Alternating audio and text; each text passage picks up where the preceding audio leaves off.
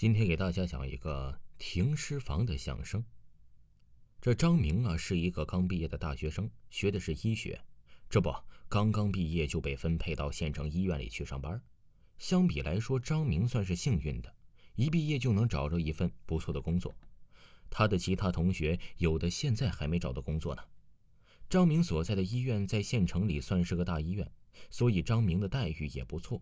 事实上，对于张明来说，医生是他最好的选择，虽然发不了什么财，但起码收入稳定，不需要为下一顿操心什么。还有另一个原因呢，就是张明本身就不喜欢职场的尔虞我诈，所以对张明来说，医生也是他最好的选择。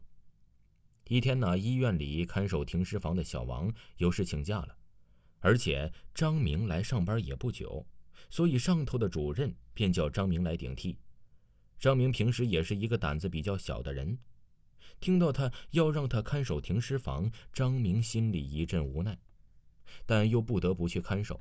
这可是上头的意思，所谓官大一级压死人，就是这个道理。这不，无奈之下，张明来到了停尸房。停尸房静悄悄的，要是不这样，也不叫到停尸房了。张明数过了一遍，停尸房里一共停着二十多具遗体。每具遗体上面都有一张白布盖着，透过白布隐隐约约的能看清死者的面容，甚至有些遗体还散发着一丝腐臭味这白天倒没什么，人也很多，张明也就不需要害怕什么了。一天呢，医院里叫张明看守夜班，这对张明来说无疑也是个挑战。带着无奈，张明还是妥协了，毕竟那也是上头的指示。晚饭过后，张明便从家里出发了。出发之前，张明看了看时间，正好八点。刚刚出到家门口，张明下意识地抬起头看了看天空。天空之中一片昏暗，偶尔能看得见几颗闪亮的星星。不久，张明便来到了医院。医院里灯火通明，到处都是灯光。不，也不全都是，起码停尸房里的那一块只有暗淡的灯光。与就诊楼相比呀，那真是差别太大了。张明带着一万个不愿意走进了停尸房。停尸房里在暗淡的灯光下显得那么的安静，于是张明便找了一张椅子坐了下来。过了好久，医院里的医生护士都一个个的逐步下班了，看着张明啊，别提多羡慕了。看了看手表，张明不知道原来已经过了那么久，现在已经是十二点了。不知道过了多久，张明觉得自己好困呐，头脑昏昏沉沉的。慢慢的，张明的头低了下去，沙沙，沙沙。不知道过了多久，张明在一阵动静当中啊被惊醒了。张明的心都提到嗓子眼了。试问，在停尸房里半夜三更有响声，谁能不害怕呢？此刻如果给张明一张被子，张明肯定一下子就钻到被子里去了。站在原地害怕也不是办法，于是张明便决定走过去看看。于是张明打起手电筒走了过去，在手电筒的照射下，一切看的都是清清楚楚。张明仔细的数了数白天他所数的遗体的数量，一个也没有少，可能是老鼠吧。张明下意识的想到，见到停尸房里没有事情，张明的心也就静下来了，走回柜台睡觉去了。第二天呢，这医院都快闹疯了。事情是这样的。今天一大早，死者的家人上医院来要回遗体，可是遗体就不见了。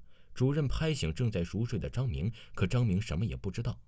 张明解释着：“昨晚我还检查过一次呢，这些遗体都还好好的呀。”可是当主任把张明带到那张床前时，张明看到一张空床，床上的白布都已经掉在了地上。